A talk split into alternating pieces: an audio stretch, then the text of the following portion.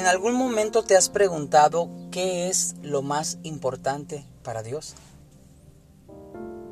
O diciéndolo de otra manera, ¿cuál es el deseo de mayor importancia para nuestro Dios? Obviamente la voluntad de Dios es amplia y la voluntad de Dios podemos verla en muchas partes de la escritura, pero realmente, ¿qué es lo que Dios desea?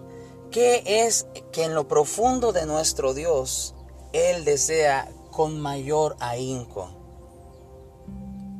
Y cuando nosotros vamos a la escritura, y obviamente con nuestra mente ah, finita, con nuestra mente limitada, obviamente solamente alcanzamos a captar solamente lo necesario para poder entender a Dios en cierta manera en un grado mínimo. Pero pero viendo la escritura, la escritura, la palabra de Dios nos refleja el deseo ardiente de Dios de que nosotros tengamos una relación con Él. Y cuando nosotros vamos al capítulo 3 del libro de Génesis, nos podemos encontrar a un Dios que anhela una relación con sus criaturas.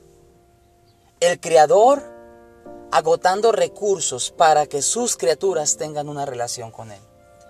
Y a través de la escritura, no solamente apoyándonos en ciertos pasajes bíblicos, sino a través de la escritura, a través de investigar y de leer, tú te vas a dar cuenta que desde Génesis hasta Apocalipsis hay una historia de amor. Hay un deseo profundo de parte de Dios de tener una relación con nosotros. Y créeme que Dios es tan soberano de hacer que el hombre, que el ser humano, que su creación haga lo que quiera, porque Él es soberano. Mas sin embargo, Dios desea que cada uno de nosotros queramos estar con Él.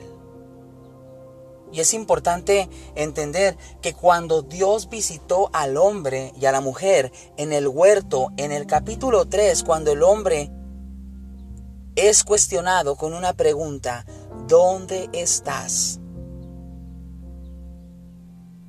El hombre se había escondido. Y me llama la atención cómo es que Dios, cómo es que aquel que ha sido ofendido busca al ofensor. Y cómo es que busca al ofensor sin reclamarle directamente por qué fallaste, por qué comiste del fruto, por qué te dejaste embaucar por tu mujer. No, Él dice, ¿dónde estás? ¿Dónde te encuentras?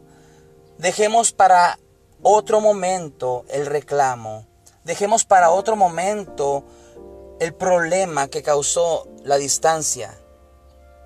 Dejemos para otro momento el que yo te vaya a decir que lo que hiciste está incorrecto. Lo que me interesa principalmente es mi relación contigo. Vengo a buscarte a ti. ¿Dónde estás, amigo? Vamos a dar una caminata. Vamos a nuevamente a tener una relación. Y cuando veo esas palabras, aunque estoy parafraseando y, y, en la Biblia encontramos una pregunta, esa pregunta nos abre el entendimiento. ¿Dónde estás tú? Y es maravilloso poder entender el amor de Dios o parte del amor de Dios porque realmente como personas somos personas limitadas, personas que tenemos una mente finita, que solamente alcanzamos a comprender lo revelado por Dios suficiente para nuestra salvación. Pero que Él ha prometido en su palabra y nos dice que le busquemos porque Él nos enseñaría cosas grandes y ocultas que jamás habíamos conocido. El deseo de Dios es morar en medio de su pueblo. El deseo de Dios es morar con la humanidad. Que la gente goce del privilegio que nosotros como seres humanos, como su creación, como sus criaturas, gocemos de su compañía. En el libro de Éxodo, la palabra de Dios nos dice que Él quería ser un santuario para que Él pudiera habitar en medio de ellos. Esto habla en 25.8 del libro de Éxodo, donde Dios les dice, y que hagan un santuario para mí, para que yo habite entre ustedes. En Éxodo 29, 45 dice, y habitaré entre los hijos de Israel y seré su Dios. En Éxodo 29, 46 dice, y conocerán que yo soy el Señor su Dios, que los saqué de la tierra de Egipto, para morar yo en medio de ellos. Yo soy el Señor su Dios. Levítico 26:11 Además haré mi morada en medio de vosotros y mi alma no os aborrecerá. Ezequiel 37:27 Mi morada estará también junto a ellos y yo seré su Dios y ellos serán mi pueblo. Juan, Evangelio, capítulo 1, verso 14, y el verbo se hizo carne y habitó entre nosotros y vimos su gloria, gloria como la del unigénito del Padre, lleno de gracia y de verdad.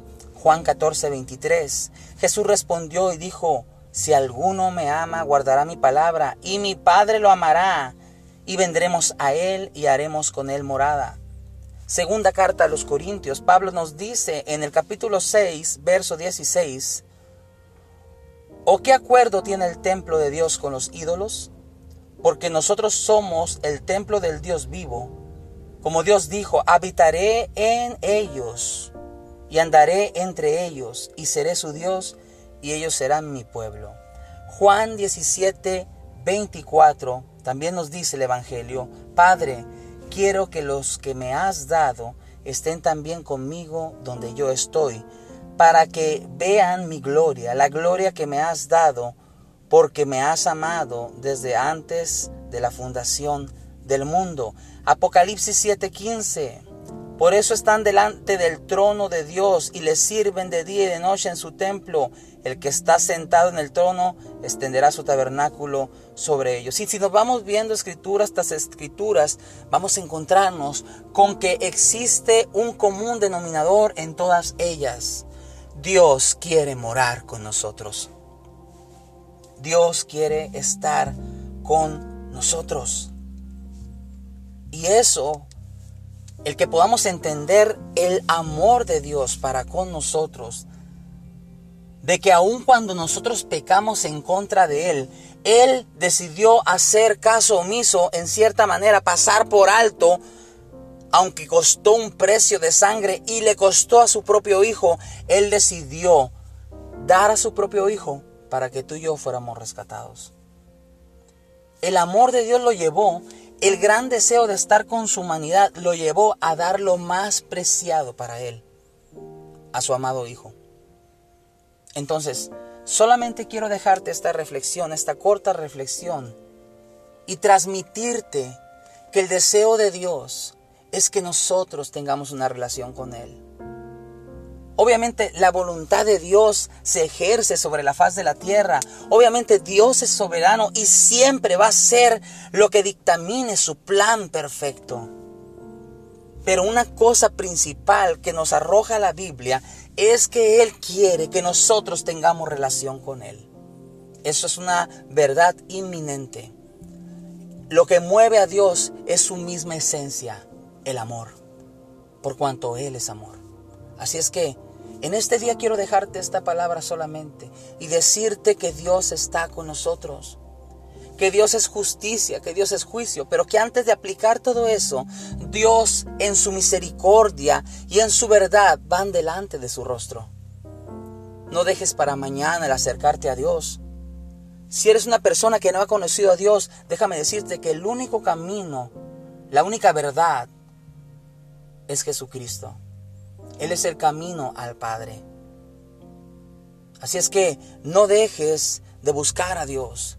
Si tú eres un hijo de Dios ya y te has, te has, enfriado en cierta manera, has perdido comunión con Él, nunca es tarde porque Dios es un Dios de nuevas oportunidades. No dejes, no dejes que el enemigo te engañe y que te haga pensar que no tiene remedio delante de Dios o que simplemente Dios no va a estar interesado en ti. Esa es la mayor mentira. Dios está interesado en ti. Te dejo esta palabra y declaro bendición para tu familia, no porque yo tenga el poder, sino porque sé que Dios es bueno para bendecir nuestros hogares, nuestro trabajo y para bendecirnos a cada uno de nosotros. Bendiciones y que estés muy bien. Nos vemos. Hasta luego.